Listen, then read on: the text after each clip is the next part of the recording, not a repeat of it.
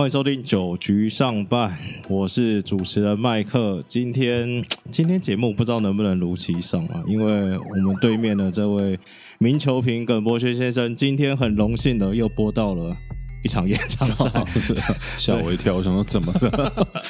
对，怒打到十一局没，关系，至少教师队获胜了。好了，我们今天因为要聊的主题有蛮多，所以我们就直接进入主题。第一题就是先聊一下世界的大鼓嘛，，嗯对，打者大鼓，投手相拼，然后现在合体了，野手大鼓相拼。在上礼拜周末初登板啊，然后野手初登板，虽然比数已经拉开了，然后看新闻他是跟那个鬼才教头 Joe 自己请缨上阵啊，说啊，去外野郊游一下。对，吹吹风，跟球迷互动一下。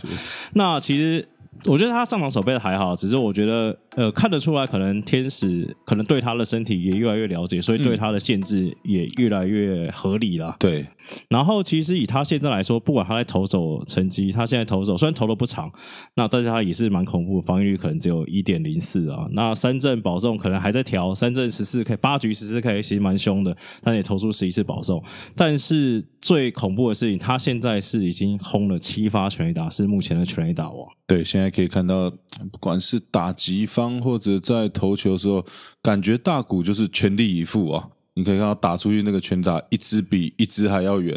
那投球的时候一样啊，动辄一百迈，甚至这种好像说以往说，诶，他这个开刀回来会不会这种 slider 啊，或者直插球不太敢吹哦，没有在跟你客气的。而且我最近看到一个那个美国节目啊，就是前神之右手 Pedro 啊，他们在聊大谷的投球。是 Pedro 意思大概就是说，主持人问他说：“哎，为什么大谷他的 staff 这么好嘛？但是他还投了那么多变化球，嗯因为大家可能觉得，哎，一百六应该就一直撞撞撞，然后再骗一下。就 Pedro 帮他脑补整个过程，我听听看，耿胖觉得合不合理？Pedro 说，他觉得大谷是因为他自己是打者，然后他打出来全垒打几乎都是以直球为主，所以当他投球的时候，就会相对的不太敢投这么多直球。呃，这个我我觉得有这个想法，可是不全然啊，因为你包括像现在的呃 Trevor Bauer 或者达比修友，你可以看到现在这种直球比例大概都已经降到百分之二十出哦。对，因为他们有太好的 staff，就是就是说，呃 t r a v o 在投这些曲球或者滑球的时候，感觉就像打电动啊，在玩你的这种感觉，就是要什么时候拐，那或者要从哪里进垒，我觉得这个是他们另外一个。可能乐趣吧，啊。就是看到这些打者挥棒的呃动作 很难看，或挥完转三圈或者跪在地上的，或者这种内角的变化球，要先闪以后才能够做一个挥击。对我，所以我觉得，当然就是说大谷的直球有到一百迈，嗯。那再配上这样子的一个变化球，我觉得就是对他的一个加分了、对，对，而且他们现在以美国大联盟投手来说，他们其实也比较少丢那种真的直球啊，他们都是 cut cut sinker，对，那就就一样啊，就像佩球那个时代，可能这种呃九十五迈以上的先发投手。我觉得就已经算是超级快的，对，以前可能要这种 Clemens 啊，嗯这这一类型的火球火球，你才有看到说，呃，九五以上的速球，而且现在这种动不动就一百迈，你光也是这种一百迈的速球，其实是非常常见的。对，那其实我觉得大家都蛮好奇的一件事情，就是以 MLB 这个最高棒球的殿堂，大谷还可以这样头倒双哎头打双刀流，是，这就要请问一下，号称华兴史上 最强双刀流的男人，这平常他你要怎么样去调试，或平常练习的时候？因为我觉得这就是一个运动员的天分啊，我们所谓的运动能力，就是说他去做呃各项的运动，其实他都很容易上手。因为包括在日本的时候，大谷其实就已经属于这样类型的一个可以说是天才型的球员了、对，所以呃各项的。各方面的这种挑战，其实我觉得对他没有什么难度。那可以看到前面几年大概都是会是以他的一个伤势为主，可能呃不管是打击或者投球的时候，都担心他手肘上的一个问题。对，所以我觉得这个像像以往就是说我们在投的时候，如果你打击成绩本来不错，你也会很期待你有这个打击的机会。那你在打完了以后开始有点无聊的时候，可能又想回去当一下投手，垫一下打者。大家在大家在睡梦中都想是四番加先发投手吗？是是是。那这样子以大股来说，他的这种训练量会是一般野手或一般投手赚 double 了嘛？对不对？等他两边的课表都要抄。其实还好，因为我我说真的，就像你如果是专业的呃专职的投手啊，其实你看一个礼拜投一场比赛。那休一天，对牛棚一牛棚日，那其他时间你可能做一做重量，跑一跑步。其实你真正在工作，大概就是那一两个小时，其他空闲的时间可能就是观看比赛或者做一些数据的一些呃回看呢。所以我觉得对于他来讲，其实负荷没有想象的中这么大。对，那可能呃投完球以后休息一天以后，就开始做一些打击练习，甚至有投球。对。好，那我们聊完这个日本的大鼓之后，我们再来聊一下也在日本的梦中梦吴念庭先生。哦，这上礼拜算手感很好，第一次先棒打田中将大，对，然后接下来又再开轰，昨上一场对乐天四支二啊，还有一只阳春蛋嘛，本季第三轰，号称只花了十五场就追平了王博龙。日本开轰的次数，这不是这是一个单纯的记录而已。然后现在是位居西武三冠王，但是我觉得这个蛮有趣的事情是，西武的总教练赛后给吴念婷给一个评价，叫做年轻人很拼命，拼命的帮球队打。对我觉得，呃，吴念婷其实一一直以来都是一个不错的球员，那可能就是需要等待一些机会哦。你可以看到先前他们的游击手田园壮亮，那包括。这个山川穗高这些的打者哦，那要不是这些打者受伤的时候，吴念婷可能现在也没有太多的机会。那有时候我们就常讲，这种机会是留给这准备好的人，一旦给他了，他就卡住了，而且赶不走了。你不会，他一定，他现在一定会持续的给他机会。他手背好不好？为什么他站一垒啊？呃，没有啊，因为。他有几手卡不进去啊？那三垒可能他是哪里？他是内野底。他原本就是内野底的，对，可能就是二游之之间的。那没办法，田园壮亮的这样守备，就像这个中信兄弟的姜昆宇，他不会想有人这样，教练不可能会想要想办法去取代他。那对，那刚好有给他一个这个一垒的机会，那他也把握住。那其实也跟吴总之前有聊到，就是说因为因为吴念庭因为疫情的关系哦，呃，吴念庭今年回到日本是。比较慢一点，因为又要隔离，对，然后做这些检验以后，所以他一开始是在二军在打，所以没有太多的一个机会。那刚好逮到这次机会了，而且现在的整个状况其实也是算西武队的打线都是排前几名的。对，然后有还要看到另外新闻，意思大概就是说有稍微聊到。那个六强一的状况，那西武教练大概的意思是说，现在他对西武很重要，那可能还要再跟球队讨论协商。那接下来也在日本的那个大家最关心的大王王柏龙，其实近况真的不错，就是上礼拜有连续两场有两支安打的演出了，那打局也大概回到三成。那我觉得上礼拜可能比较好的一件事情是，反而不是他安打，就我觉得上礼拜他有一场蛮累的时候选到一个保送几回分，我觉得。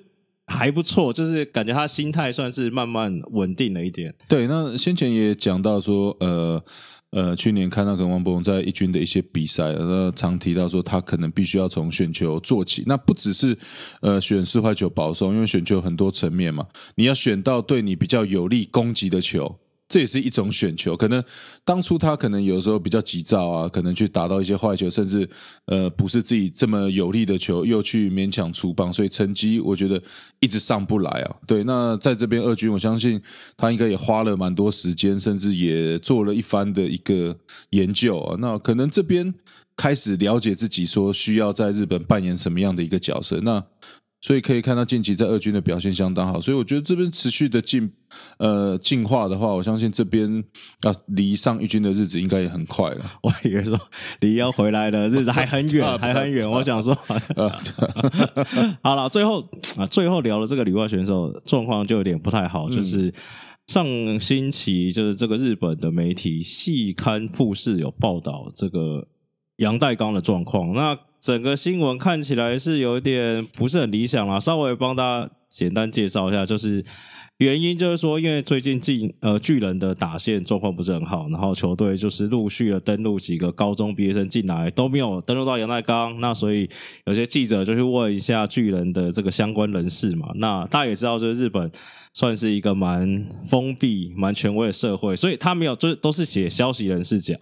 意思大概就是说，之前杨代刚在二军的时候的他们所谓的消极表现呢、就是惹怒了方丈，就说什么有打中外野欧吧，然后慢慢跑去捡球，害这个巨人的明日之星球队要栽培了，一口气喷了四分，然后被三振有挥说挥棒挥的有气无力的。然后嘞，其实我看起来最重要的一点是说，就是杨代刚在下二军甚至下三军之后啊，然后还有跟周遭的人啊、队友、亲友抱怨说没有受到重用啊。那基本上日本那边消息说话讲得很重，就说他们觉得、啊、基本上杨代刚回一军的可能性已经是零了啦，甚至用了这个不良债权来形容杨代刚。对，所以我们看到，其实很多球员好像都会面临到这样子的一个问题哦。那一开始可能，呃，先是表现不是这么理想，那再来可能就慢慢的失去了教练的信心。那一旦你这种主力球员，甚至这种曾经是的明星球员下到二军以后，我觉得整个心态自己必须要调整的很快啊。那到现在这个地步，我觉得只能靠杨代刚自己证明说。他是在乎这个球队，想要为这个球队拼的，呃，必须也要让袁成德教练甚至阿布教练这边有看到他的一些拼劲。我相信他在这个巨人队的日子才有机会在。这感觉是不太好救啊，我觉得这让我想到台湾另外一支球队跟，我觉得这个就是要靠自己的，所以我说这个是另外一个，那不太一样，那个、嗯那个是。可能他已经没有在球场上表现的机会，那这个是他至少还有在三去军帮阿布擦擦车啊、洗洗车。呃有点可能帮他扇个风啊，递个水啊。对我就是说，你可能要做一些正面的动作，那甚至让人家感受到说，哎，你还想要为这个球队拼。那毕竟因为你签了这么大的一个合约，我觉得大家都是用放大镜在这个观察你，甚至观看你。那再来，因为他也对啊，这日本跟台湾还是有一些差距差距啊，嗯对差别啊。好，我们休息一下，大家再回来聊中华时报。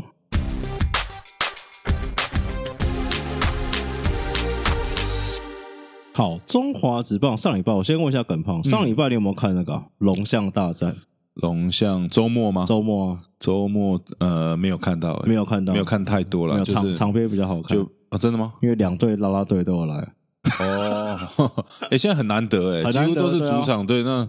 对啊我，自己花钱买买看台上面站着，爬上去。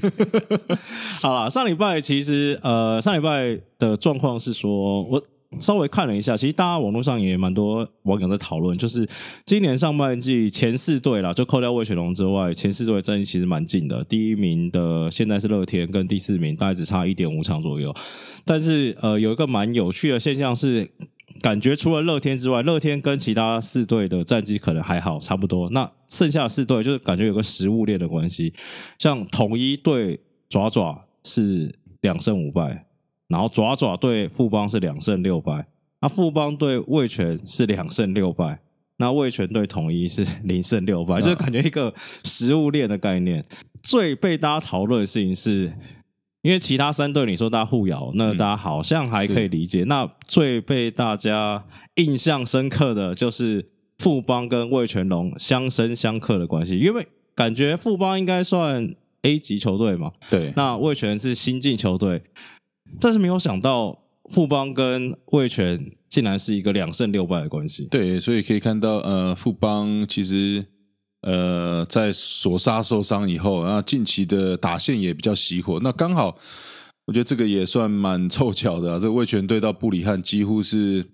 这个耗尽 全身的力量啊！你可以看到布里汉对战这个味全龙队是四场的一个初赛拿到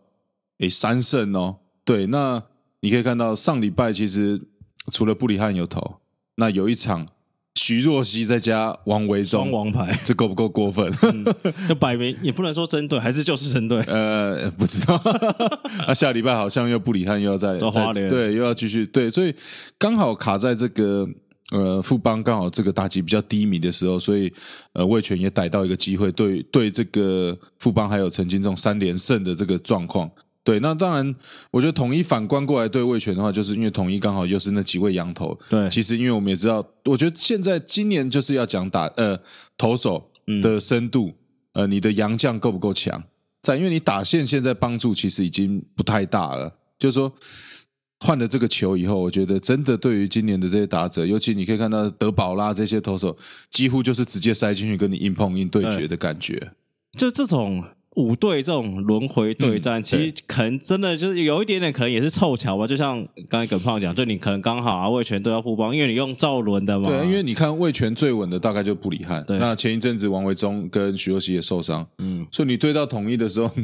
你没有人可以对跟这些洋将力拼呢、对，而且他三连战出来就那三个羊头，就就对，你就你就几乎，而且其实统一也很了解，接下来我要面对的对手是谁。那大概魏全能派出的是怎么样？啊那我只要如果刚好安排可以到三羊头的话，抓一抓，对，几乎胜胜算都是相当的高哦。对，而且另外就是我们稍微帮大家整理了一下，这个是蛮离谱的，我觉得个人觉得蛮离谱，就是魏全呢、除了这个大哥叶总一一直从富邦来的嘛，嗯除了叶总之外，其他的从助理教练、体能教练、勤收人员，甚至拉拉队到球员，整个现在卫权有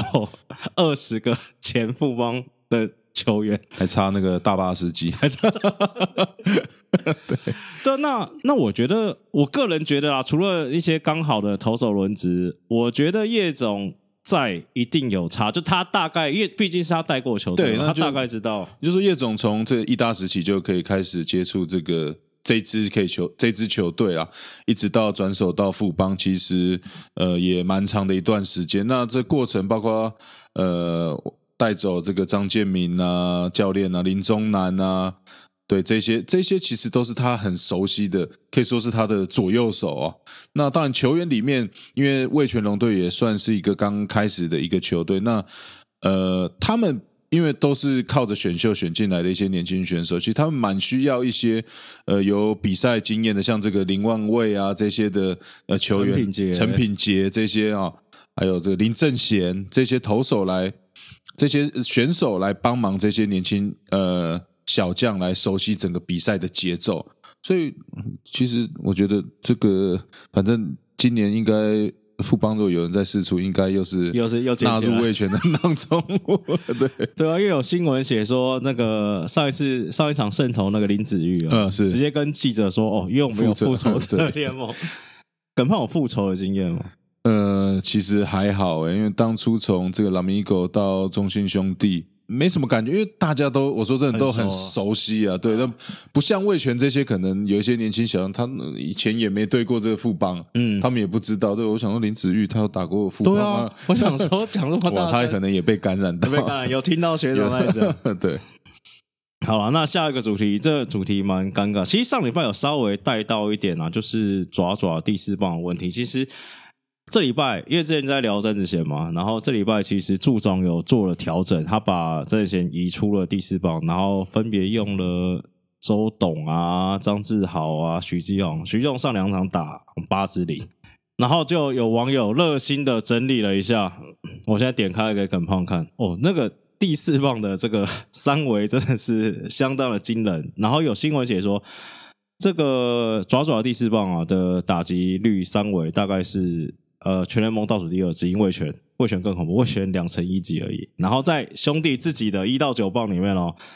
他们这个三围大概排倒数第二，只赢第七棒而已。哦，我刚刚看有一个零的，是我看错了吗？是真的。不过所以这样看来，还是詹子贤打局算是最好最好的，不要再叫他詹子晴了。啊啊不詹子琪，不要乱讲。而且他出赛数是最多的，打数也是最多的。对，所以当然我们熟悉的这种第四棒，可能是像以往这种峰哥啊、嗯彭正明啊这种感觉是这种就是。各队的这种扛棒不动第四棒，那当然，呃，在呃，恰恰学长啊，呃，从这个卸下球，就是把退休以后，对，呃，中信兄弟这边也开始在找一些这种接棒的人选了。那当然，我觉得这个并没有这么容易的一个时间，那因为你这必须要呃有一些比赛的实战的经验，甚至要得到一些教练的信任度，因为你知道最近兄弟这个换教练的哦，又起来 又起来，对对对对，频率是比较要从这个百万象民引颈期盼的祝总，可能要变祝瓜了。没有啊，人家签三年，没有了。人家这是这是向向米讲的，就没有没有说要换，就说大家在讨论说这个祝总到底适不适合爪爪的这个球队了，没有说要换。没有，我觉得这种你真的，我觉得大家都很急，你必须要给他一些时间。对啊，对，那你当然没有几个说这一代就会有相当好的成绩，那那那也是有可能。只是我觉得还是得给祝总一些时间，毕竟。他的球风跟以往是比较不同一些。那你看到从之前这个中信兄弟杨杨教练的时候，可能是比较美式的风格。那去年秋哥可能也是延续这样子的一个风格。那到了祝总是比较走日式的。你可以看到今年，我觉得今年的陈子豪其实是打的相当不错的。对，尤其他的一个选球的。呃，方面进步了，纪律更好以后，其实你可以看到他打到更多对他有利的球，整个表现也是出来了。所以这边你搞不好也可以尝试看。对，因为我上一次有听耿胖讲说，其实以现代棒球来说，其实不用这么去在意棒次的问题。但是就是你四棒突然就中动一个，就 感觉跟改尿，你知道吗？前三棒赶快打一打嘛，因为我们现在讲，那为什么你可以看到教师队这个 Tatis Junior 要打第一棒啊？那他也可能是第四棒的人选，或者。第三、第四，可是他就是觉得你能打，你就在前面多，对你前对你前面多多打一些。那当然，第四棒可能我们期待的一些长打能力，甚至说有的不一定要那么多长打，他可能只是延续前面垒上有人时候有办法继续把他送回来。好，那我们再休息一下，下一段我们要来谈洪总又提到了这个弹力球的部分。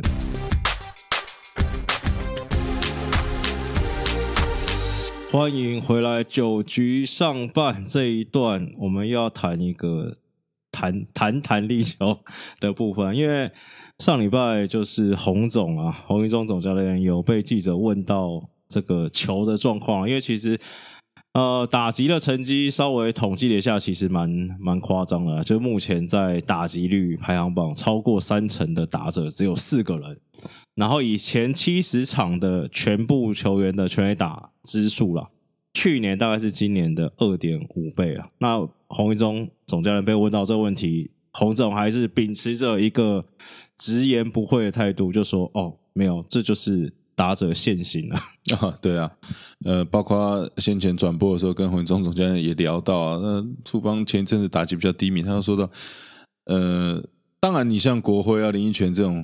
要拉大支，他可以理解。可是因为昨去年的这颗球，让本来原本不是这样打击形态的打者，也去尝试了这样子的一个，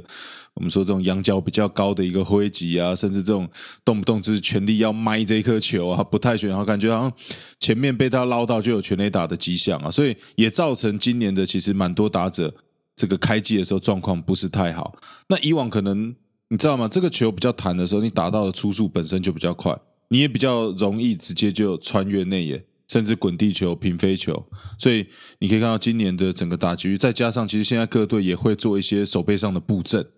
所以去年你看这个时期打很多打在都可以打在三成左右的打者，现在可能都是两成出而已。对啊，今年就三成超过三成才四个人，然后我有看一下那个打击几乎说大概到。就前十名可能到两成七、两成八，然后就直接雪崩下掉，就直接下降到可能两成四、两成五。对，那尤其很明显的，前几年你可能在这赛前的，我们知道这种 BP 啊，就是赛前的打击练习，其实那个球打到以后的那个弹出去的那个时间是相当的快。那今年看到连在这个赛前练习，你想打出全打墙。感觉起来都不太容易，球迷也不用提早进场去外野捡球，捡不到，在界外捡的比较多一点。对对，因为呃，哦，洪总还有提到一个，就是说他觉得他自己举一个例子啊，他说呃，他说。对那些确实击球的打者，可能就比较他举的是小胖林红玉，对，那他说林红玉今天换球，其实打击率、长打率都还是维持的不错。他就说，哎，其实像小胖这种，就是以确实击球为主的打者，可能影响就不会到这么的多。当然了，对，就是说他还是有他打击的一个能力嘛，只是说可能在全垒打之数会略少一些。不过小胖一样啊，他平时就是打的很扎实的、很确实的那种打者，并不是说每一棒都要这个这麦大支的。他他是很聪明的打者，他很了解投手要配什么样的一个球路。所以其实今年哦，今年还有一个球迷在讨论，因为我看到球迷讨论之后，然后我想到你第一一集还第二集有说过，就是哲轩说球打上去会乱跑，飞，对，是因为今年有观察到很多次是，不要说外野那种内野高飞必死球，嗯也是不是接的很陡，就是真的 A 拉掉，那真的是跟球变形我觉得绝对有关系。椭圆形在飞就不会飞那么顺畅啊。啊。那包括呃球变形这个状况，其实以往我还在球员的时候，有一年换球也是有这种情况啊。对，所以我在想，这个球不弹也不知道会维持多久，因为你球不断的变形也也没有办法。但他这个有没有有办法动？譬如说他有是有办法说，哎，我们下半季再换一批，还是你觉得要就一路应该是？这一批会先先打完今年，然后再做一些讨论。哦，所以以你平心而论，摸着你的良心，嗯是，你觉得今年的球是算正常还是算不弹？嗯、你当然跟前面几年比起来是非常的不谈了，我说正，譬如说你以脚，因为我已经好久没看到正常的球。因为照现在这个全垒打支数，我，今年可能十八至二十支就全垒打王了。是啊，对对啊，啊就是说已经可能你可能要到国际赛，你可能会看到一些正常的飞行，就是说，哎，你打到以为哎跟中棒他原先在中华职棒一样的击球点，怎么在这个换了一个球突然飞不出去了？对，我觉得蛮有趣的是，为什么我们中华职棒都一直在讨论这一次，就是要么谈，要么不谈，就没有一个很正常的球可以来打吗？对不对？那有时候就就是说我讲的嘛，呃，常常是因为打太多全垒打，啊，那换不弹这个投手在哀鸿遍野的时候，就好像要做一些事，把它改成比较不弹。那全垒打变少的时候，可能又觉得 这比赛好像好无聊，嗯甚至没什么可看性。嗯。那可能这边又要再做一些调整。哎、对你个人比较喜欢看投手战还是打打击战？呃，我觉得现在的比赛还还不错看呢、尤其比赛节奏大概都掌握在三个半小时以内。那以前那太夸张了，就比赛五分还不够用，这样七分 是七分，对。好了，最后直球对决一下。第一题，上礼拜有发生那个这个号称中职躺王 林奕泉又那个哦在是。出出事啊，但我个人觉得不太能怪他啦，就是反正状况大概是一二垒有人八下了输一分，对然后打一就是次安打，对，就二垒回拼了嘛，因为教练嗯。并没有在那个时机点换代跑，对，那第一时间教练也是叫他拼，嗯，那就是赌一个郭天信会传歪的一个可能。对，那可惜最终没有赌到。对，嗯。那因为我听赛后可能当初觉得说，哎，这个林权这边换回来这一分也只是平手，并不是招钱了。嗯，对，当然每个人想法不同啊，觉得啊，你至少先追平啊，嗯。后面这重文上来对，还有机会啊，对，第二题，社团哦，最近那个上礼拜有个影片，就是嗯那个社丢面罩。团对丢面罩干掉球员，你嗯。觉得你有什么看法？我觉得这样不好啦。当嗯然，因为呃，像这种社团性质的比赛，嗯呃，甚至小呃三级棒球比赛，都是站在一个教育的立场。那当然，以往可能会知道说，哎，有一些是不是什么刻意要去当做自己看错暗号去。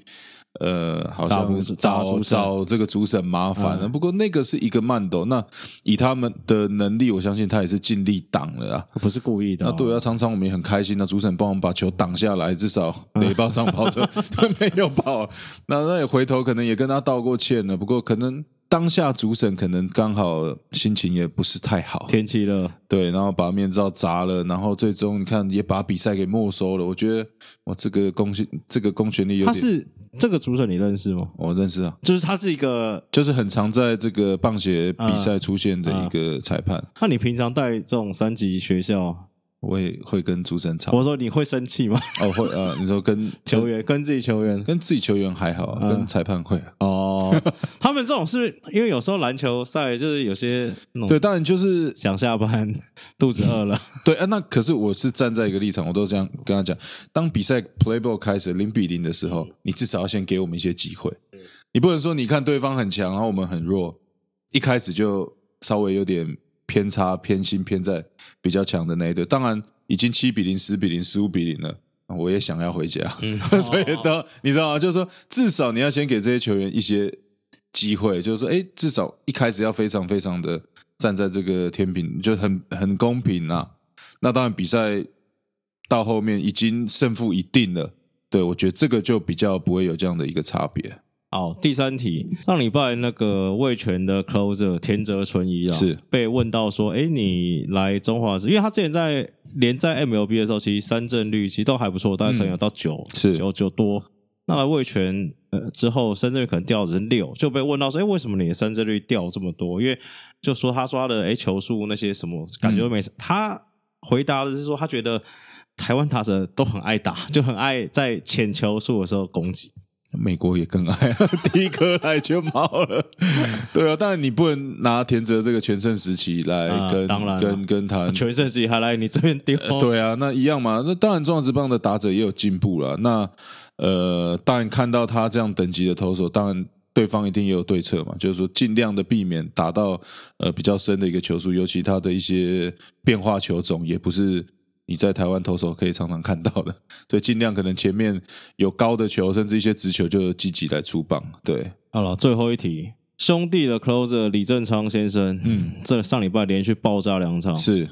从防御率从零到六，你担心他吗？那不担心呢、我觉得，因为第一，呃，就像祝总讲的，就是其实就是努力向前啊了、因为他毕竟有太好的一个经验。那第一，如果他是健康，在他的 staff 没有什么问题，其实他的滑球甚至速球一直都是中华职棒也算是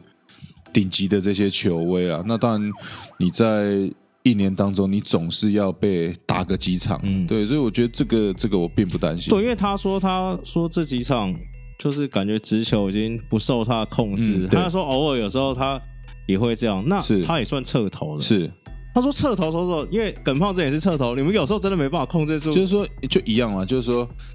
呃，大家都知道，希望球很会跑，轨迹很好，轨大越大越好。嗯可是反观的，你要想，越会跑，轨迹越大，你越难控制它。啊，对，那反正球顺顺的去，就球真的不太会动啊，至少是在好球比带里面。较好控。对啊，你看李正昌那样子的滑球，甚至他的声卡球，有时候该怎么跑，他自己也很难去控制。可能突然想，哎，今天状况怎么这么好，嗯多跑了两寸。对，所以对我觉得就不太担心了、他只要他的球职在，那他把这个手感找回来，其实中华职棒呃目前他在中华职棒还是有相当好的主宰力、啊。好，那今天我们节目也差不多了，到一个尾声。其实也不算一个尾声，今个这礼拜还蛮特别的。我们等接下来还会再聊一下，因为离六强一大概只剩三十天到四十五天，是我们接下来还会再聊一下六强一的状况。那对我们节目有兴趣的人啊，可以去 Facebook 上搜寻“九局上班”，加入社团啊，跟大家一起聊天。那我们有什么问题会在那边公布。那下一集我们就要来聊六抢一。耿胖听说有最第一手的消息，